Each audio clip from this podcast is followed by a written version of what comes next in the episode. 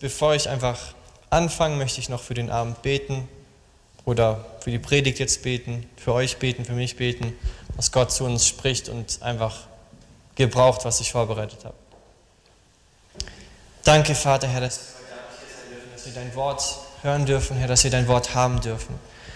Danke, dass du dein Wort einfach mit einem Grund schickst, Vater, dass du dein Wort nicht einfach gibst, Herr, damit wir es hören, sondern damit wir verändert werden. Und ich danke dir, Herr, dass heute Abend genau das geschehen kann, Herr, dass Herzen verändert werden, dass Menschen verändert werden, Herr, dass du Herzen öffnest, Herr, und dass dein Wort einfach das macht, was es immer macht, Herr, überführen, verändern, Kraft geben, ermutigen. Und ich danke dir, Herr, dass du einfach die Worte gebrauchst, Vater, die gesprochen werden, Herr, und dass du uns einfach als Jugend neu stärken willst, Herr. Amen. Genau, ich starte noch kurz einen Timer, weil es ist ja schon spät und so lange dürfen wir auch nicht machen, auch wenn keine Ausgangssperre mehr ist. Richtig schön. Genau. 22. März 2020. Bund und Länder einigen sich auf strenge Ausgangs- und Kontaktbeschränkungen. Millionen von Deutschen können nicht mehr zur Arbeit gehen. 335 Tage in Isolation. 335 Tage, in denen wir sehr, sehr viel Zeit mit uns selbst verbringen konnten, verbracht haben. 335 Tage, in denen wir jeden Tag neu unsere Schwächen sehen durften, sehen konnten. 335 Tage, in denen wir neu unsere Fehler erkennen konnten. Die Bereiche in unserem Leben, in denen wir mangeln oder zu kurz kommen. 335 Tage, in denen wir uns selbst jeden Tag neu enttäuschen konnten. 335 Tage, in denen, wir, in denen uns jemand jeden Tag sagen konnte, dass aufgrund der Fehler, die wir tun, wir keine Gnade mehr verdient haben, weil wir schon wieder diesen Fehler gemacht haben, weil wir dieses und jenes Ziel schon wieder nicht erreicht haben oder weil wir Jesus schon wieder enttäuscht haben oder was für Gründe auch immer. 335 Tage, in denen wir einfach damit zu kämpfen hatten, in denen wir neu damit konfrontiert wurden, wer wir sind und dass wir unsere Ziele doch nicht so leicht erreichen, dass wir immer noch Menschen sind, die mit Problemen zu kämpfen haben, die mit uns selbst vielleicht zu kämpfen haben, mit Sünden zu kämpfen haben. Und ich bin mir sicher, dass heute Abend mindestens eine weitere Person da ist, die genau mit diesem Problem zu kämpfen hatte, weil ich weiß, dass ihr Menschen seid, die auch da sitzen, die auch ihre Kämpfe haben. Und ich gehe auch davon aus, dass einige Menschen auch da sind, die eben selbst von sich enttäuscht sind in dieser Zeit, weil sie erkannt haben, dass sie Probleme haben. Und dass auch Menschen da sind, die angefangen haben oder Schwierigkeiten damit bekommen, langsam zu glauben, dass sie immer noch würdig sind, Gnade zu empfangen. Und das kann einfach viel zu schnell passieren, dass wir in diesem Moment sind, wo wir denken, ach schon wieder habe ich den Fehler gemacht, wie kann Gott mir schon wieder verzeihen. Und wir glauben, dass Jesus am Kreuz gestorben ist und dass Gnade da ist, aber irgendwie, weil wir so enttäuscht von uns selber sind, ist trotzdem diese Blockade da und dieses eine, was uns daran hindert, ist zu glauben, dass mir, ich, der so schlecht ist, schon wieder Vergebung bekommen kann. Und im Englischen gibt es ein Sprichwort, das eigentlich etwas traurig ist, das uns eigentlich verstehen lässt, warum das so ist. Ähm, das Sprichwort lautet, wir schießen gerne auf unsere Verwundeten als Christen. Und eigentlich darf das gar nicht stimmen, aber doch ist es irgendwie so, dass wir oft falsch umgehen mit den Menschen, die in ihren Nöten gefallen sind, in ihren Kämpfen gefallen sind, einen Fehler gemacht haben. Dass wir es oft genug erlebt haben, dass Menschen ja, falsch behandelt worden sind. Und deswegen stimmt dieses Sprichwort irgendwie schon. Und deswegen will ich heute Abend einfach über Jesus reden, über seine Barmherzigkeit reden.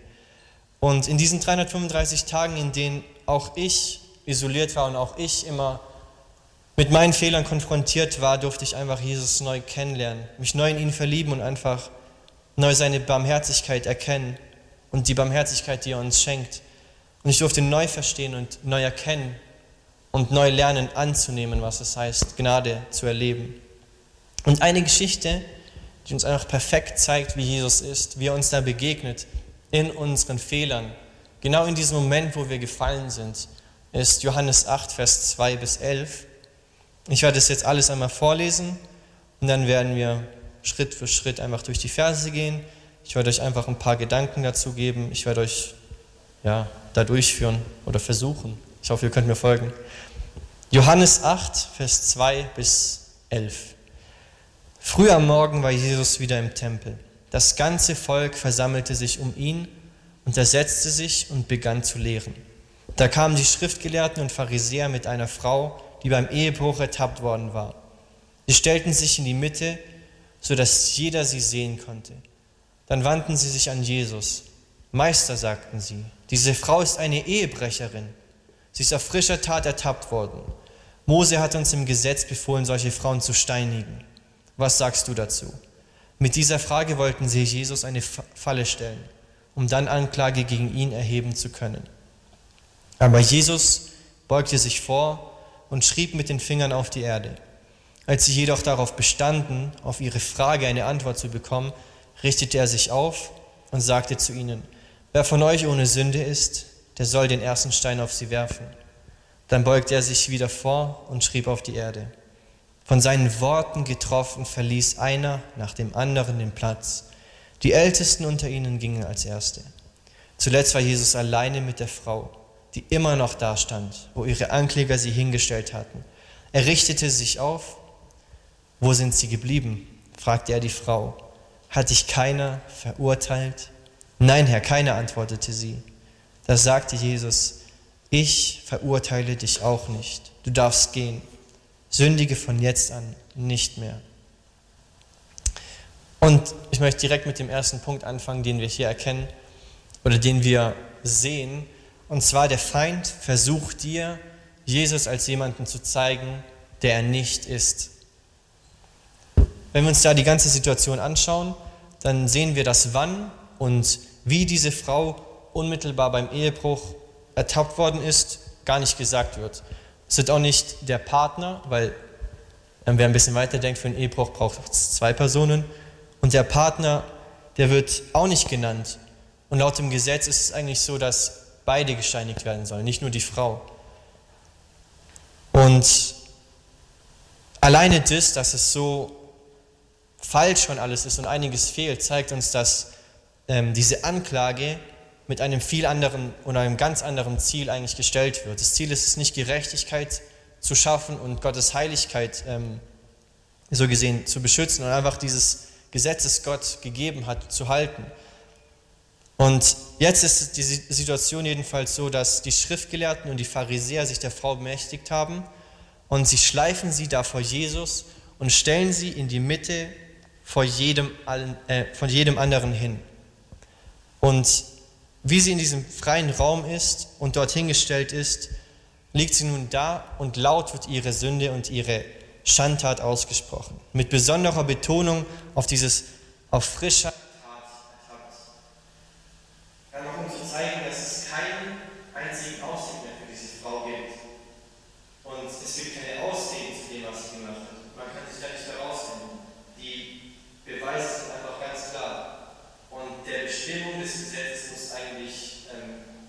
Folge geleistet werden, obwohl sie so hart ist.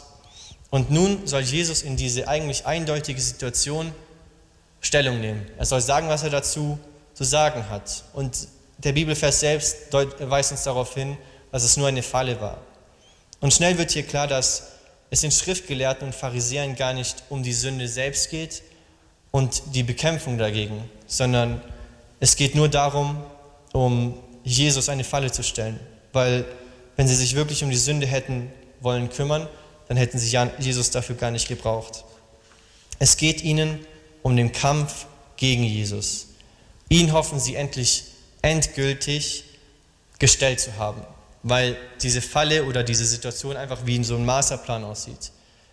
Weil verurteilt er jetzt diese Frau, dann ist es so, dann hat er seinen Gegnern Recht gegeben und zugestimmt. Und dann haben sie diesen Ruf, den er hatte, zerstört dass er der Freund der Zöllner und Sünder ist. Schützt er aber selbst diese Ehebrecherin, die vollkommen überführt wurde, dann können die Schriftgelehrten ihn als jemand entlarven, der es nicht ernst meint mit Gottes Gesetz und Geboten. Und er wäre dann tatsächlich und klar ein Diener der Sünde, so wie sie ihn darstellen wollen, wie sie ihn fälschlicherweise darstellen wollen. Und wie auch je, immer Jesus sich entscheiden wird oder entscheiden würde, wenn man jetzt nicht den restlichen Teil vom Text kennt, dann sieht es so aus, als ob die Gegner ihn in der Hand haben. Und die Stellungnahme, die er machen soll, gegen ihn verwenden können. Und da sehen wir, dass der Plan, den die Pharisäer und die Schriftgelehrten da haben, ist, Jesus in diese Situation zu bringen, dass er falsch dargestellt werden kann, dass, er, dass ein falsches Bild von Jesus vermittelt werden kann. Dass entweder Ruf, äh, dieser Ruf, den er hat, der Freund der Sünder und Zöllner zu sein, dass der kaputt gemacht wird oder dass er als jemand dargestellt wird, der er gar nicht ist, jemand, dem Gottes Wille und Gottes Wort nicht wichtig ist. Und ich denke, genau so ist es auch heutzutage immer noch mit unseren Feinden oder wenn wir versucht werden, wenn wir gefallen sind, dann versucht Satan uns Jesus immer falsch darzustellen. Er rückt ihn ins falsche Licht. Und als jemand, der gegen uns ist und nicht für uns ist, so will er ihn darstellen. Jemand, der enttäuscht ist, weil wir schon wieder den Fehler gemacht haben. Er möchte ihn darstellen als jemand, der uns nicht mehr helfen kann und nicht mehr vergeben will. Aber heute möchte ich und kann ich jeden von uns daran einfach erinnern, dass Jesus nicht ein Ankläger ist, sondern er ist ein Verteidiger. Jesus ist unser Verteidiger und das dürfen wir in jeder Situation, in der wir sind, einfach uns daran erinnern. Wir, müssen, wir dürfen es nicht vergessen. Egal, was andere Leute uns sagen wollen oder was in unseren Gedanken kommt, wie uns der Feind beeinflussen will, wie er Jesus darstellen will, egal was uns Leute für ein falsches Bild von Jesus vermitteln wollen. Wenn wir die Bibel lesen, dann sehen wir, dass Jesus der Verteidiger seiner Kinder ist. Er ist der Löwe, der für sein Volk kämpft. Und dann können wir auch schon zum zweiten Punkt gehen. Jesus steht über allem. Er hat alles unter Kontrolle. Da können wir ähm, die nächsten Verse dann lesen, da heißt es, aber Jesus beugte sich vor und schrieb mit den Fingern auf die Erde. Als sie jedoch darauf bestanden, auf ihre Frage eine Antwort zu bekommen, richtete er sich auf und sagte zu ihnen, wer von euch ohne Sünde ist, der soll den ersten Stein auf sie werfen. Dann beugte er sich wieder vor und schrieb auf die Erde. Und wenn ich mir diese Situation vorstelle, dann ist sie einfach so krass, weil Jesus in diesem Moment eigentlich nichts anderes macht, als eine eindeutige Überlegenheit zu demonstrieren. Er zeigt, dass er ganz klar in dieser Situation die Kontrolle hat, dass er nicht von diesem Plan irgendwie beeindruckt ist. Jesus hat den Plan seiner Gegner durchschaut und straft sie mit Verachtung. Und der Hass, den seine Gegner oder die Pharisäer, seine Versucher haben, führt halt dazu, dass sie ihn nicht in Ruhe lassen und immer wieder sagen, hey, antworte jetzt. Und ich stelle mir dann diese Situation so vor, Jesus ist da in der Hocke wahrscheinlich und er schreibt so mit seinem Finger auf den Boden und er zeigt ihnen einfach, dass er total enttäuscht ist eigentlich von dem, was sie gemacht haben. Und in dieser Situation kommt immer die Frage, ja, was sollen wir jetzt mit dir machen? Komm, sag's uns. Sollen wir sie steinigen? Es ist doch ganz klar, kommen vielleicht irgendwelche Rufe aus der Menge. Und da frage ich mich, wie sieht diese Situation eigentlich von außen aus? Kann Jesus dieser Falle eigentlich noch entrinnen? Fragt man sich vielleicht. Schweigt er vielleicht aus Verlegenheit, weil er nicht weiß, was er machen soll? Oder hat er etwas Bedeutendes in den Sand geschrieben, was die Pharisäer ablenken sollte? Und zur letzten Frage kann man ganz klar sagen, nein. Das Wort schreiben nämlich kann auch malen übersetzt werden. Jesus malt mit seinem Finger irgendwelche Linien und Figuren in den Sand. Er macht damit noch stärker eigentlich deutlich, wie völlig unbeeinflusst und unbeeindruckt er von den ganzen Fragen seiner Gegner ist. Aber dann, als die Fragen ihn weiter bedrängen, richtet er sich auf und dann kommt eben jene Antwort, wie wir sie mehrfach aus den Evangelien kennen. Eine Antwort, die einfach den ganzen Plan der Versucher und der Gegner einbrechen lässt. Und diesen Triumph, der da war und so schien, einfach ein, brechen lässt und sie als geschlagen darstellt. Wer von euch ohne Sünde ist, der soll den ersten Stein auf sie werfen. Dann beugt er sich wieder vor und schrieb auf die Erde. Jesus führt kein Gespräch mit seinen Gegnern. Er hält ihnen keine lange Rede und erklärt ihnen auch nicht seine Stellung zur Frage der Sünde oder so. Dieses eine Wort genügt. Mit ihm ist schon alles gesagt. Wer von euch ohne Sünde ist, der soll den ersten Stein auf sie werfen. Und keiner beruft sich mehr auf irgendwelche Gesetze. Keiner sagt, ja, aber das war damals bei Mose auch nicht so. Nein, das Wort Jesus steht da und keiner wagt, nach einem Stein zu greifen, weil die, niemand sich als sündlos darstellen will. Jesus zeigt uns als Lesern, er zeigt dir den Zuhörern damals, er zeigt dir den Schriftgelehrten und auch der Frau, die da so ja, verachtend hingestellt wurde, wer die Kontrolle in dieser Situation hat. Und nicht nur in dieser Situation. Jesus hat in jeder Situation die Kontrolle. Gott ist absolut souverän. Er herrscht über alles und niemand kann ihn überwinden. Er regiert. Und was sollte ihm unmöglich sein? Im Psalm 93, Vers 1 bis 5 heißt es, der Herr ist König, mit Majestät hat er sich bekleidet, ja festlich bekleidet hat sich der Herr. Mit Stärke hat er sich umgeben wie mit einem Gürtel. Fest gegründet ist die Erde, sie wird nicht wanken. Fest steht auch dein Thron. Herr, von Anfang an, du bist von Ewigkeit her. Fluten erhoben, Herr, Fluten erhoben ihr donnerndes Tosen, Fluten erhoben ihr mächtiges Brausen. Mächtiger jedoch als das Tosen gewaltiger Wassermassen. Majestätischer als die Brandungen des Meeres ist der Herr in der Höhe. Was du in deinem Wort bezeugst, darauf kann man sich stets verlassen. Deinem Haus gebührt Heiligkeit, Herr für alle Zeiten. Gott steht über all diesen Situationen, die er ausgeliefert war. Jesus steht dort drüber und auch in unseren Situationen, in unseren Nöten, in unseren Versuchungen, Verfolgungen, Krankheiten, ist Gott immer noch der gleiche. Er ist immer noch souverän über die Probleme, die du hast. Er ist immer noch der, der dasteht und die Kontrolle in dieser Situation hat.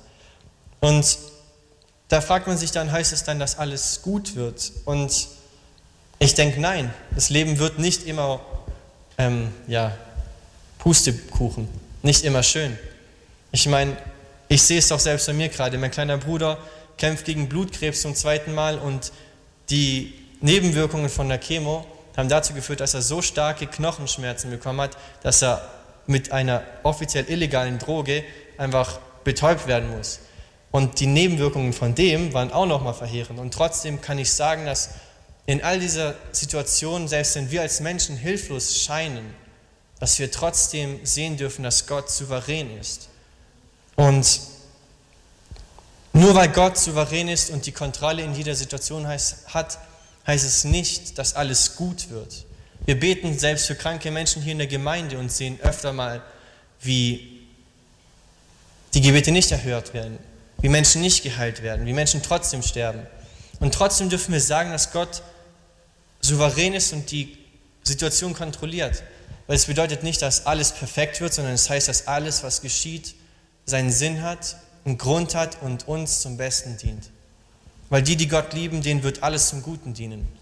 Und selbst wenn wir es nicht verstehen, selbst wenn wir nie eine Antwort im Leben bekommen, warum das jetzt sein musste, warum wir dieser Versuchung ausgelegt waren, warum wir da durchgehen mussten, warum wir diese Krankheit durchleben mussten, warum wir diese finanzielle Nöte haben mussten, egal was passiert, Gott ist in Kontrolle und wir dürfen wissen, dass wenn wir ihn lieben, uns alles zum Besten dient.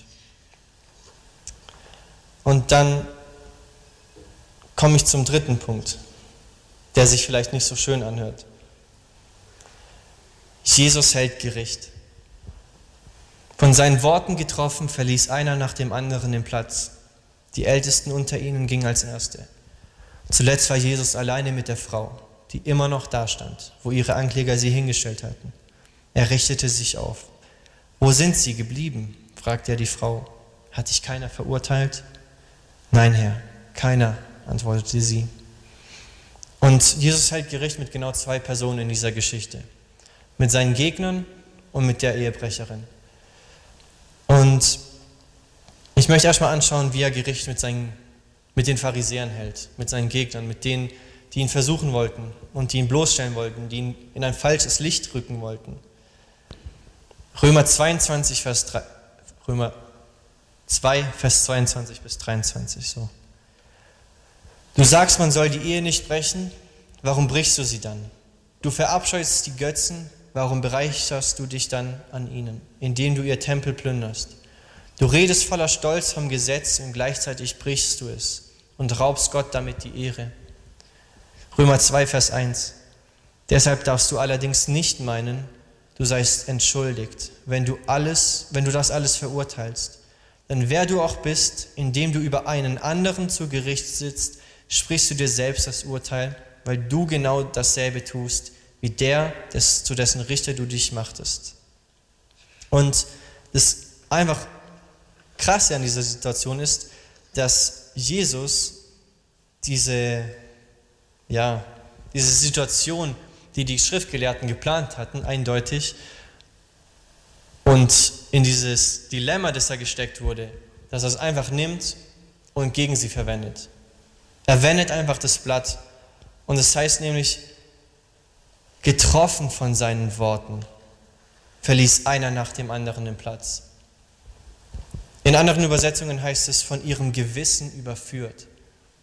Sie wussten ganz genau, dass sie nicht die perfekten Menschen sind, dass sie nicht besser sind eigentlich als diese Frau. Öffentlich gesehen vielleicht schon, aber trotzdem waren auch sie Sünder. Und mit nur diesem einen Satz hat Jesus das ganze Blatt gewendet, die ganze Situation verändert. Und dadurch hat er Gericht über sie gehalten. Noch viel besser, er hat sie selbst Gericht über sich selbst halten lassen, weil sie selbst gemerkt haben, ich bin nicht besser, ich habe auch Fehler, ich habe auch Sünde in meinem Leben, ich bin auch ein Mensch, ich habe vielleicht nicht Ehe gebrochen, aber ich habe dann das und das gemacht. Und Jesus hält Gericht mit einer Ehebrecherin. Das ist nämlich die zweite Person, mit der er Gericht hält. Weil in dieser ganzen Situation ist die Frau nicht fortgegangen. All der Trubel, der vielleicht da war, weil alle empört waren, so indirekt so, oh, da hat er uns jetzt eigentlich. Sie ist einfach dort geblieben. Sie hat die Gelegenheit nicht genutzt, um einen heimlichen Abgang zu machen sondern sie kommt von Jesus nicht mehr los. Und gerade sie, die offenkundig gesündigt hat, die eindeutig bewiesen verurteilt werden sollte, sie geht nicht aus dieser Situation weg. Sie kommt von Jesus nicht mehr los.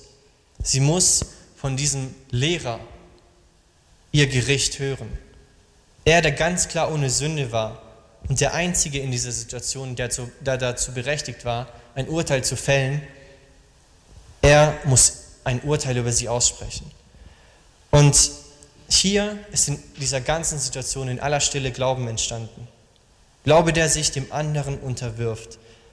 Und wieder ist Jesus einfach einzigartig in dieser ganzen Situation, weil er stellt jetzt mit dieser Ehebrecherin nicht irgendwie eine Erörterung an, wo er erklärt, okay, das war schlecht und das ist schlecht und erklärt ihr ins Detail, warum es nicht gut ist zu sündigen, und er führt auch kein seelsorgerliches Gespräch. Er weiß ganz genau, dass in diesem Herzen schon alles gemacht wurde. Dass in dieser ganzen Situation sie erkannt hat, dass Sünde nicht gut ist, dass Sünde schlecht ist und dass Sünde uns von Gott trennt und ja endgültig zum Tod führt. Aber trotzdem ist sie da geblieben und Jesus hat es erkannt. Und alles, was er nur noch macht, ist, er stellt dieses Erstaunliche und Unglaubliche fest. Er richtet sich auf. Wo sind sie geblieben? fragt er die Frau. Hat dich keiner verurteilt? Und daraufhin kommt schon fast die heilig ironische Antwort von Jesus. Ich verurteile dich auch nicht. Wenn nicht einmal diese streng heiligen Männer dich verurteilten, dann werde ich es auch nicht machen. Und so hat Jesus indirekt den Pharisäern zugestimmt und gesagt, steinigt sie, weil sie sündig ist und indirekt trotzdem dazu gestanden, dass sie freigesprochen werden soll. Und dazu möchte ich euch ganz kurz was vorlesen, weil uns sollte das eigentlich fragen, ähm, wie ist es dann noch gerecht? Und im Bibelkommentar heißt es, wir stoßen in unserem Bericht auf jene zunächst so rätselhafte Paradoxie, also Widerspruch, im Verhalten Jesu, die durch das ganze Evangelium hindurchgeht. Er, der in der Bergpredigt die Forderungen Gottes bis aufs äußerste radikalisiert, der ist zugleich der Freund der Zöllner und Sünder. Und dann umgekehrt. Er, der für solche Sünder wie diese Ehebrecherin die volle Vergebung hat, ist nicht einer, der die Sünde leicht nimmt und die Gebote abschwächt, sondern das ist der, der schon den begehrlichen Blick für Ehebruch erklärt. Wie kann das zusammen bestehen? Unsere Geschichte zeigt uns etwas davon. Gerade weil Jesus die Sünde so radikal fasst, so bis in ihre verborgensten Wurzel hineinsieht, gerade darum fällt für ihn der Unterschied zwischen Sünder und Gerecht dahin. Klar steht für Jesus, was später Paulus lehrhaft aussprechen, aussprechen wird.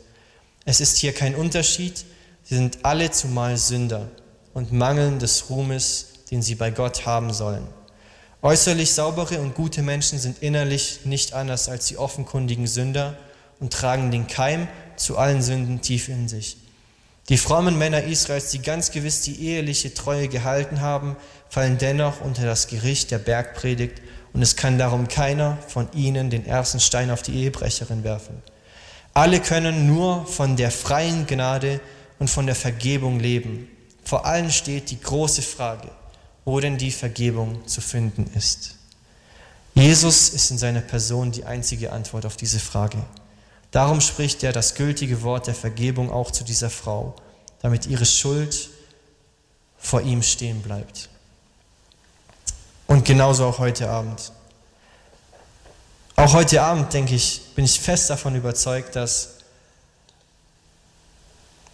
wenn du dich fühlst wie diese Ehebrecherin, du bist überführt von deinen Sünden und du hast Probleme, einfach diese Gnade anzunehmen, weil du dir selber denkst, hey, wie kann es sein, dass ich schon wieder diesen Fehler gemacht habe?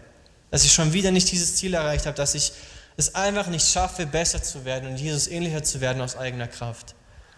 Und ich bin mir sicher, dass wenn du die Gnade annimmst, dass Jesus zu dir kommt, dass er sagt, ich verurteile dich auch nicht. Dass er dir in dieser unglaublichen Barmherzigkeit, in der er dieser Ehebrecherin begegnet ist, dass er dir genauso begegnen will. Dass er dir genauso seine Gnade, seine Liebe geben will und zur Verfügung stellen will. Und das darf heute einfach unsere Ermutigung sein und unsere ja, Hoffnung auch für das ganze kommende Leben, in dem wir sind. Aber es ist noch nicht ganz vorbei, fast. Weil der vierte Punkt ist Jesu Forderung. Die ganze Stelle endet mit einer Forderung von Jesus an die Frau. Da sagte Jesus, ich verurteile dich auch nicht, du darfst gehen, sündige von jetzt an nicht mehr. Als Christen heißt es nicht, dass wir schön herumtollen können und einfach sündigen wollen und sagen, haha, Jesus vergibt mir eh, sondern wenn wir Jesus begegnet sind, dann werden wir verändert. Und genauso fordert er diese Frau und uns auch auf, verändert zu leben. Und noch viel mehr als einfach nur eine Aufforderung ist es sogar unsere Berufung, ihm ähnlicher zu werden. Und in gewisser Weise ist genau das das Dilemma des Lebens oder des christlichen Lebens. Und das beschreibt Paulus perfekt in Römer 7. Aber bevor ich Römer 7 vorlese, möchte ich es euch noch ein bisschen genauer erklären. Weil Hesekiel 36, Vers 26 bis 27 heißt es, ich will euch ein neues Herz geben und einen neuen Geist in, eurer, in euer Innerstes legen. Ich will das steinerne Herz aus eurem Fleisch wegnehmen und euch ein fleischernes Herz geben. Ja, ich will meinen Geist in euer Innerstes legen und werde bewirken, dass ihr meine Satzungen wandelt und meine Rechtsbestimmungen befolgt und tut. Das ist ein Bibelvers, in dem die Wiedergeburt beschrieben wird. Und als wiedergeborene Christen, wie wir uns nennen, sollte das auf uns zutreffen. Und es bedeutet einfach, dass Jesus, dass Gott in uns dieses Werk getan hat, dass wir ihm gefallen wollen. Und ich denke, jeder von uns kennt es, dass wir wollen Jesus ähnlicher werden. Wir wollen ihm gefallen. Wir wollen seine Satzungen halten. Und noch viel mehr heißt es in Epheser 1, Vers 3 bis 4, Gepriesen sei Gott, der Vater unseres Herrn Jesus Christus. Gepriesen sei er für die Fülle des geistlichen Segens, an der wir in, den himmlischen, in der himmlischen Welt durch Christus Anteil bekommen haben. Denn in Christus hat er uns schon vor der Erschaffung der Welt erwählt mit dem Ziel, dass wir ein geheiligtes und untadeliges Leben führen, ein Leben in seiner Gegenwart und erfüllt von seiner Liebe. 1. Johannes 3, Vers 2. Ja, liebe Freunde, wir sind Gottes Kinder. Wir sind es hier und heute. Und das ist erst der Anfang. Was darin alles eingeschlossen ist, ist uns vorläufig noch nicht enthüllt. Doch eines wissen wir, wenn wir Jesus in seiner Herrlichkeit erscheint, werden wir ihm gleich sein. Denn dann werden wir ihn sehen, wie er wirklich ist. Es ist nicht nur in unseren Herzen geschrieben, Jesus ähnlicher werden zu wollen, sondern es ist auch unsere Berufung, Tag für Tag darin wachsen zu wollen.